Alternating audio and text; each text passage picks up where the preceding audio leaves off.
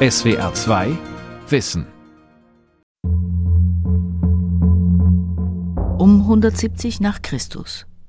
Im Römischen Reich wütet eine verheerende Pandemie, Millionen Menschen sterben. Römischer Kaiser ist Mark Aurel, der damals mächtigste Mensch der westlichen Welt und einer, der am liebsten nur ein bescheidener Philosoph wäre. Achte darauf, dass du nicht zum Kaiser gemacht wirst und der Purpur auf dich abfärbt, denn so etwas kommt vor. Bleibe ein einfacher, guter Mensch. Das römische Reich leidet unter der Pandemie und Missernten. Dazu herrscht in Mark Aurels Amtszeit fast dauernd Krieg. Im Feldlager fragt er sich, wie man auch in schwieriger Zeit Stärkung findet, unabhängig denkt und sich für die Gemeinschaft einsetzt und beginnt zu schreiben. Seine Selbstbetrachtungen sind ein Klassiker der stoischen Philosophie und bis heute aktuell. Philosophie der Gelassenheit. Marc Aurel und die Stoiker. Von Matthias Kussmann. Die Pandemie dauert mit kurzen Unterbrechungen rund 20 Jahre lang.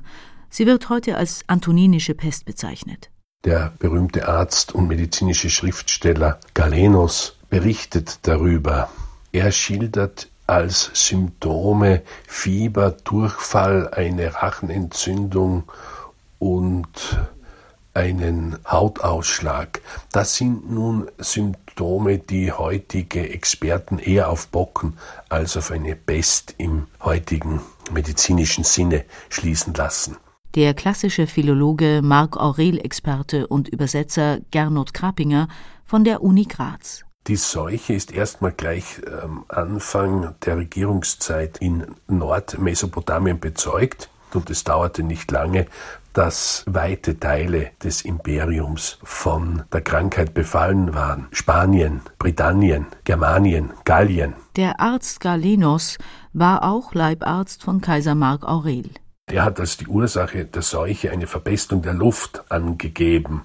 Das ist nun vorauszuschicken, um das Zitat zu verstehen, mit dem ich zeigen möchte, mit welch frappanter Coolness Marc Aurel auf die Pandemie reagiert hat. Die Verderbnis der Vernunft ist in einem viel höheren Maße eine Pest als irgendeine derart schlechte Mischung und Veränderung der uns umgebenden Luft. Diese ist nämlich eine Pest für die Lebewesen, sofern sie Lebewesen sind. Jene aber, die Verderbnis der Vernunft, ist eine Pest für die Menschen, sofern sie Menschen sind. Marc Aurel und andere Vertreter der stoischen Philosophie halten die Welt für sinnvoll und vernünftig eingerichtet. Damit unterscheiden sie sich von der zeitgleichen Schule der Epikureer, die die Welt als zufälliges, sinnloses Konglomerat von Atomen sehen. Marc Aurel will den Prinzipien und Zusammenhängen der Natur und der Welt folgen. Ich stimme mit allem überein, was mit dir, Kosmos, übereinstimmt. Für mich ist nichts zu früh oder zu spät, was für dich rechtzeitig ist. Für mich ist alles eine Frucht, was deine Jahreszeiten bringen, Natur. Von dir kommt alles, in dir ist alles, in dich kehrt alles zurück. Das Leben besteht vernünftig betrachtet nicht nur aus Werden, sondern auch aus Vergehen. Zumal in einer Zeit, die neben Kriegen und Pandemie auch Hungersnöte und Überschwemmungen kennt.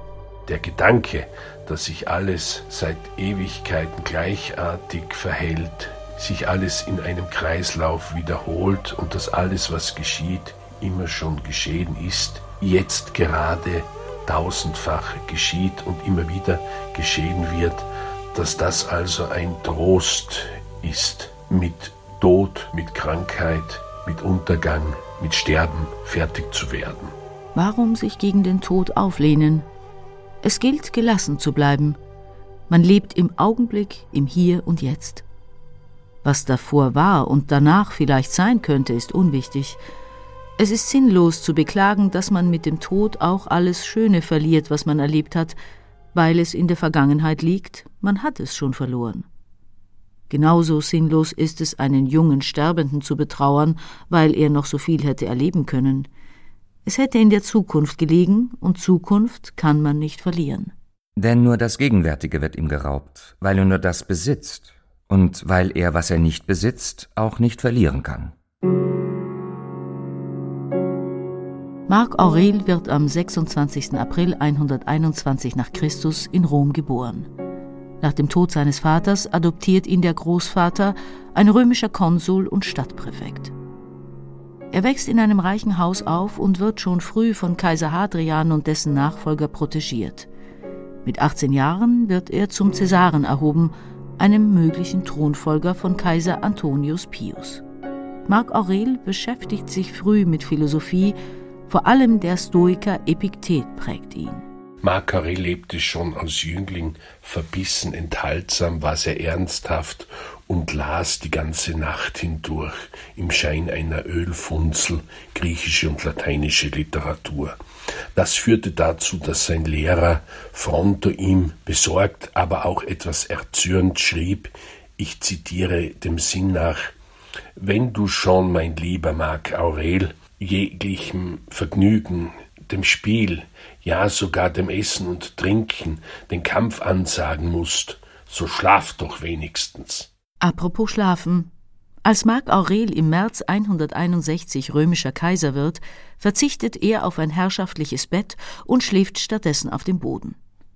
Luxus verweigert er, da er auf einem einfachen, aufs Wesentliche konzentrierten Leben besteht. In den Selbstbetrachtungen geht er auch mit sich selbst ins Gericht. Du wirst bald tot sein, und bist noch immer nicht schlicht und einfach, ruhig und ohne Argwohn, du könntest von außen einen Schaden erleiden. Bist nicht freundlich zu allen Menschen und setzt dein Denken noch immer nicht ausschließlich darauf, gerecht zu handeln. Es sind Porträtbüsten erhalten, die den Kaiser mit nachdenklichem Gesicht zeigen, lockigen Haaren, großen Augen und Vollbart.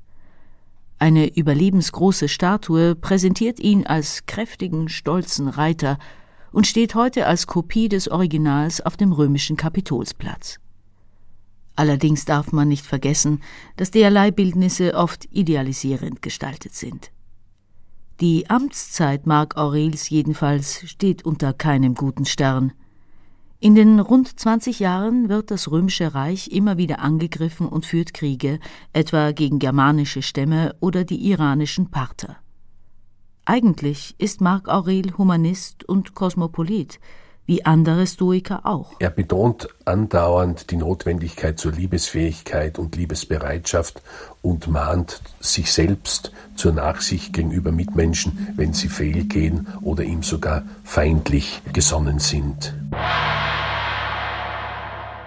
Alle Menschen sind gleich, egal woher sie kommen, welche Hautfarbe oder welches Geschlecht sie haben. Alle sind durch ihr Menschsein verbunden und gleich zu behandeln. Das ist ein unglaublich revolutionärer Gedanke, was damals und ist es auch heute. Meint die Philosophin Anna Schriefel von der Uni Bonn. Sie hat eine Einführung in die stoische Philosophie geschrieben, die im Reklam Verlag erschienen ist. Es gibt fast nichts, das schwerer ist als die Einsicht in diesen Grundgedanken, der die stoische Ethik auch leitet. Also dieser Gedanke, dass wir alle derselben Gemeinschaft angehören als Menschen. Das ist so schwierig in unserer Welt, weil die Hierarchien einfach so groß sind und weil die uns so selbstverständlich erscheinen. Also uns erscheint es zum Beispiel so selbstverständlich, dass es Staaten gibt mit Grenzen. Wir finden, das ist völlig offensichtlich, dass das so sein muss. So ist es auch schon vor fast 2000 Jahren in Marc Aurels Zeit. Als Kaiser muss er ein Heer führen und Anweisungen zum Kampf gegen andere Völker geben, die die römischen Grenzen überschreiten. Ein Widerspruch, den er wohl mit einem anderen Grundgedanken der stoischen Philosophie aushält. Dass wir sozusagen das Schicksal lieben und annehmen müssen, das uns die Natur zugeteilt hat. Und vielleicht hat er das auch so mit Blick auf sein Amt als Kaiser des römischen Imperiums eben gesehen dass das eben das Los ist, das ihm zugefallen ist und dass er das jetzt eben so gut wie möglich, so gut wie möglich dieser Aufgabe gerecht werden muss.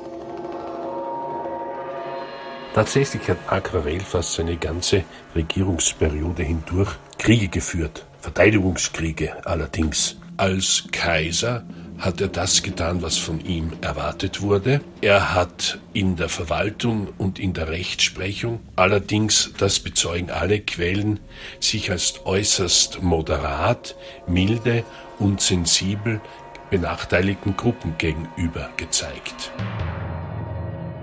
Während der Kriege schreibt Marc Aurel in ruhigen Phasen im Feldlager die Selbstbetrachtungen, vermutlich zwischen 172 und 178 nach Christus. Er schreibt auf Griechisch, der Sprache der Philosophen, denen er sich nahe fühlt. Mal prägnante Aphorismen, mal Gedanken über ein, zwei Seiten. Die Selbstbetrachtungen sind aber kein Tagebuch im herkömmlichen Sinn, berichten nicht von seinem Seelenleben, Alltag oder den Kriegshandlungen. Sie sind eine Art Übungsbuch, das nicht zur Veröffentlichung bestimmt ist. Der grüblerische Kaiser notiert für sich Gedanken der überlieferten stoischen Philosophie. Er liest sie immer wieder durch, um sie sich einzuprägen und gelassener zu werden. Die Philosophie Marc Aurels war eigentlich kaum Theorie, sondern fast ausschließlich praktische Anleitung oder Kulturtechnik, wenn Sie so wollen. Das war ja die antike Philosophie von Anfang an besonders eine Angelegenheit der Lebensbewältigung. Sei integer, ernsthaft, schlicht, ein Freund der Gerechtigkeit, gottesfürchtig, wohlwollend, liebevoll und standhaft in der Erfüllung deiner Pflichten. Kämpfe darum, dass du so bleibst, wie dich die Philosophie haben wollte. Der Kaiser denkt über grundsätzliche Fragen von Leben und Tod nach. Immer das Menschliche als vergänglich und nichtig betrachten. Gestern noch ein bisschen Schleim, morgen Mumie oder Asche. Aber dann heißt es weniger melancholisch. Diese winzige Spanne Zeit also, gemäß der Natur durchwandern und dann heiter abgehen, wie eine Olive, die reif vom Baum fällt, die Erde preist, die sie hervorbrachte, und dem Baum dankt, der sie wachsen ließ. Marc Aurel überlegt, wie ein gutes Leben zu erreichen sei, egal ob man Kaiser ist oder zu den sogenannten kleinen Leuten zählt. Jeder will seinen Alltag und das soziale Leben möglichst gut bestehen. Wichtig ist es, auch für das Gemeinwohl zu arbeiten und nie die Einheit aller Menschen aus dem Auge zu verlieren. Wir sind ja zur Zusammenarbeit geschaffen, wie die Füße, Hände, Augenlider oder die obere und untere Zahnreihe. Gegeneinander zu arbeiten ist wieder die Natur. Unwillig sein und sich abwenden aber ist ein Arbeiten gegeneinander. Marc Aurel steht zeitlich am Ende der antiken philosophischen Bewegung der Stoa. Der Name geht auf die bemalte Säulenhalle am Athener Marktplatz zurück, wo sich die Stoiker trafen, um hin und hergehend zu diskutieren. In seinen Selbstbetrachtungen fasst der Kaiser wichtige Gedanken der gesamten Bewegung zusammen. Anna Schriefel. Die haben sich ungefähr 300 vor Christus gegründet und die waren danach so 500 Jahre ungefähr aktiv. Der Entstehungsort ist Athen. Athen war zu dieser Zeit so die Hauptstadt der Philosophie in Griechenland. Das war nicht immer so, aber das war zu dieser Zeit auf jeden Fall so. Und später nach dem Zerfall des griechischen Großreiches gab es die Stoiker auch in Rom, im römischen Reich. Zu wichtigen Vertretern in Griechenland gehören Zenon und Chrysipp, von denen keine Schriften erhalten sind, es gibt nur Überlieferungen über Dritte. Sie werden heute fast nur noch akademisch diskutiert, im Gegensatz zu späten römischen Stoikern wie Epiktet, Seneca oder Marc Aurel. Alle streben nach einem guten, glücklichen Leben. Die Stoiker unterscheiden sich von den anderen antiken Philosophenschulen darin, dass sie behaupten, der gute Charakter besteht darin, dass wir Wissen erreichen. Also wir sind dann gute Menschen, wenn wir Wissen erreicht haben. Das unterscheidet sie von der damaligen Bewegung philosophischer Skeptiker, die alles in Zweifel ziehen. Für sie gibt es keinerlei gesichertes Wissen, für die Stoiker schon. Und das glückliche Leben besteht dementsprechend darin, dass wir auf der Basis von Wissen leben, dass wir uns vom Wissen leiten lassen. Dieses Wissen ist für die Stoiker aber kein Sachwissen, wie wir es heute meist verstehen. Wissen ist vielmehr der Gegensatz zu Meinung. Meinungen über das Leben und die Welt kann jeder haben. Sie beruhen oft auf Emotionen, irrationalen Annahmen, Vorurteilen oder Scheuklappendenken.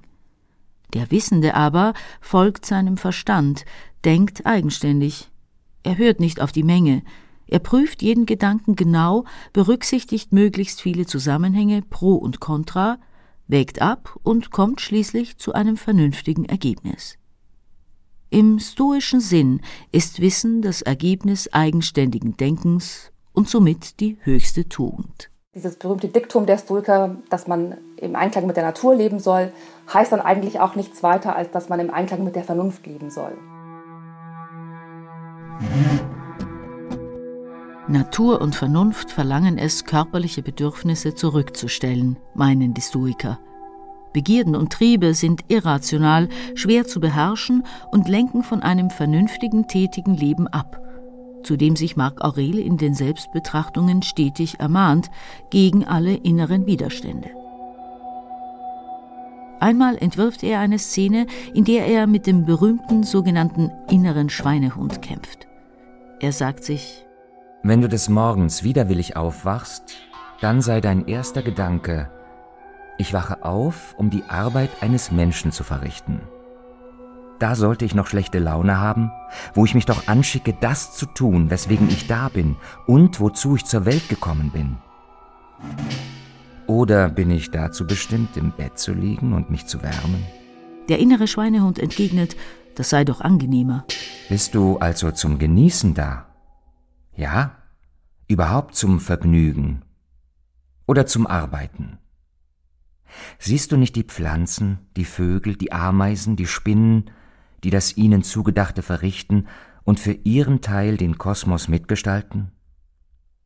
Und da weigerst du dich, deine Arbeit als Mensch zu tun, eilst nicht zu dem, was deiner Natur gemäß ist? Aber man muss sich doch auch ausruhen. Gewiss, das meine ich auch.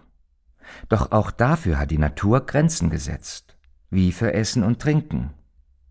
Und trotzdem gehst du über das, was dir genügen sollte, hinaus?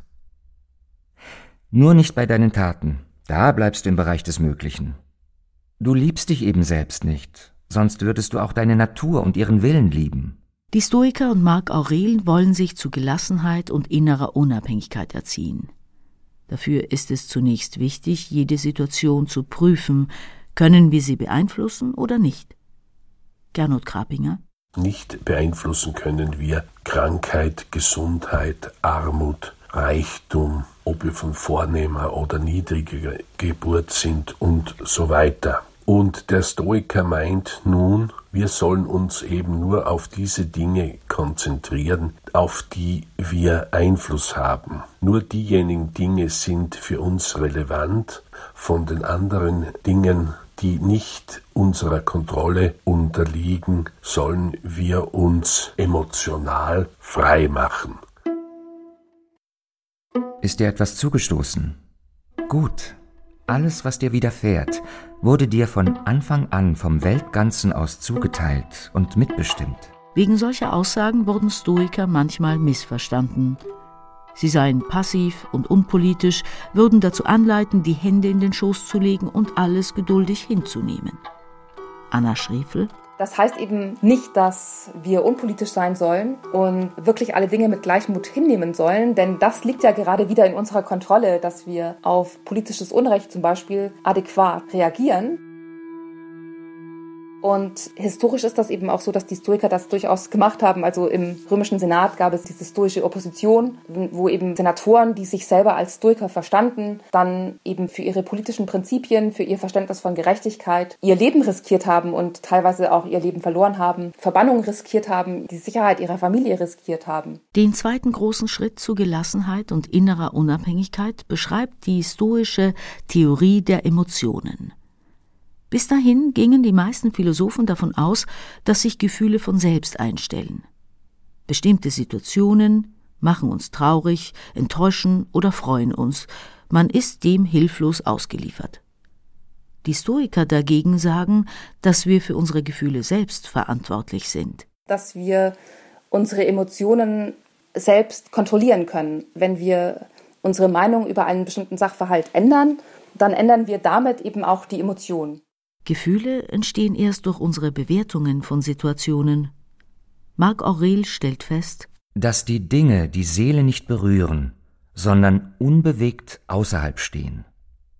Dass aber Belästigungen ausschließlich daher rühren, wie wir die Dinge in unserem Inneren aufnehmen. So kann ein stoisch denkender Mensch beispielsweise nicht beleidigt werden. Fass die Dinge nicht so auf, wie sie der beurteilt, der dich beleidigen will, oder wie er es möchte, dass du sie beurteilst, sondern sieh sie so, wie sie wirklich sind. Vergeude nicht den Rest deines Lebens mit Gedanken über andere. Das heißt, wenn du darüber nachdenkst, was dieser oder jener tut, warum er es tut, was er sagt, was er denkt, was er ausheckt und über all solche Dinge, die bewirken, dass du von der Beobachtung der eigenen herrschenden Vernunft abgelenkt wirst. Es gilt im Leben also zu unterscheiden, was man beeinflussen kann und was nicht, und zu erkennen, dass man selbst Herr über seine Gedanken und Gefühle ist. Mit dieser Freiheit und Selbstverantwortung erhält man einen neuen Blick auf die Welt und das eigene Leben und lernt mit schwierigen Situationen besser umzugehen, gelassen zu werden. Denke künftig bei allem, was dir Leid bereitet, daran, dich an folgenden Grundsatz zu halten. Das ist kein Unglück, im Gegenteil. Es mit Anstand zu ertragen ist ein Glück. Marc Aurel spricht eben von dieser inneren Burg, dass wir uns sozusagen klar machen müssen, dass wir alle eine Burg haben, und dass wir, wenn wir das möchten, nicht direkt angreifbar sind von den Ereignissen der äußeren Welt, sondern es sozusagen an uns liegt, wie nah wir diese Ereignisse an uns heranlassen können. Marc Aurel ist ein Denker der Innerlichkeit. Die größte Stärke und Sicherheit finden wir in uns selbst, sagt er. Die Menschen suchen sich Plätze, an die sie sich zurückziehen können. Auf dem Land, an der Küste des Meeres und in den Bergen – und doch ist das in höchstem Maße albern, wo es doch möglich ist, sich, wann immer man es will, in sich selbst zurückzuziehen. Denn an keinen ruhigeren und sorgenfreieren Ort kann sich der Mensch zurückziehen als in seine eigene Seele. Besonders wenn er in sich etwas hat, in das er sich versenken und sofort vollkommene Erleichterung finden kann. Unter Erleichterung verstehe ich nichts anderes als innere Harmonie. Gönne dir also immer wieder einen solchen Rückzug und erneuere dich selbst. Marc Aurel stirbt am 17. März 180 nach Christus in der antiken Stadt Carnuntum, heute Petronell Carnuntum in Österreich. Man vermutet, dass er der damaligen hochansteckenden antoninischen Pest zum Opfer fiel. Ob nun der Kaiser selbst in Carnuntum in der Nähe von Wien im Militärlager an dieser Pest gestorben ist oder gar an Selbstmord. Darüber ist viel spekuliert worden. Im Grunde weiß man es mit Sicherheit nicht. Die Althistoriker und Althistorikerinnen jüngster Zeit halten das für sehr unwahrscheinlich. Marc Aurels Notizen werden nach seinem Tod gefunden und veröffentlicht. Herausgeber teilen sie in zwölf Abschnitte mit knapp 500 Eintragungen. Die Selbstbetrachtungen sind ein Hauptwerk der stoischen Philosophie und zählen zur Weltliteratur. Sie werden in viele Sprachen übersetzt und als Buch bis heute Millionenmal verkauft. Als Übersetzer wächst einem Marc Aurel schnell ans Herz, sagt Gernot Krappinger, der die Selbstbetrachtungen neu ins Deutsche übertragen hat. Er prahlt nicht mit seiner Belesenheit, indem er vertragte Anspielungen auf andere Autoren macht. Seine Sprache ist sehr eindringlich, deftig mitunter, sehr originell. Ein Beispiel. Viel zitiert ist die Stelle, wo er sich selbst davor warnt, zu verkaisern. Kaiser ist ein lateinisches Wort. Er schreibt Griechisch. Er bildet ein neues Wort. Er schreibt Apo Kaiseroo. Das wäre so, wie wenn die Queen, die englische Queen, sagen würde auf Deutsch, Gott bewahre mich davor, zu verquienen. Nach Marc Aurels Tod übernimmt sein Sohn Commodus die Herrschaft und der Niedergang des römischen Reichs beginnt. Der antike Geschichtsschreiber Cassius Dio notiert, mit Commodus, seinem Sohn und Nachfolger, sank das goldene römische Kaisertum zu einem eisernen und rostigen herab. Marc Aurels Selbstbetrachtungen entstanden in einer verheerenden Pandemie vor fast 2000 Jahren. Man kann sie auch heute in einer ähnlichen Situation zu Rate ziehen. Das Coronavirus ist da, darauf haben wir keinen Einfluss. Aber darauf, wie wir mit der Situation umgehen. Wir sollen uns vernünftig verhalten. Das, das, heißt, wir sollten uns auch an das halten, was die Experten dazu sagen. Das würde ich sagen, wäre irgendwie eine zutiefst stoische Grundhaltung dazu. Also und eben nicht wissenschaftsskeptisch auftreten. Aber eine wichtige Sache ist, glaube ich, auch der Gedanke der Solidarität. Das ist etwas, was die antiken Stoiker eben sehr stark betonen, dass wir als Menschen eben Gemeinschaftswesen sind und dass wir, wenn wir für uns selbst sorgen, auch immer für unsere Mitmenschen und für die Gemeinschaft sorgen müssen, in der wir leben. Seit einigen Jahren werden Marc Aurel und die Stoiker auch abseits philosophischer Seminare gelesen. Vor allem in England und den USA gibt es die Bewegung Modern Stoicism. Anna Schriefel besucht Online-Foren, in denen Menschen versuchen, mit stoischen Gedanken ihr Leben zu verbessern. Also die schildern eben Beispiele aus ihrem Alltag und stellen sich gegenseitig Fragen, was kann ich denn besser machen, damit ich nicht wieder so und so reagiere, damit ich mich nicht wieder ärgere über meinen Ehemann oder über meine Kinder oder so, über meine Kollegen, das gibt's auch häufig. Mich beeindruckt es wirklich zutiefst, wie diese Menschen eben dann auch tatsächlich auf Zitate von Marc Aurel, Seneca oder Epiktet zurückgreifen um sich Orientierungspunkte zu geben. Die Stoiker haben es inzwischen sogar bis in die Lehre neoliberaler Coaches und in Silicon Valley geschafft.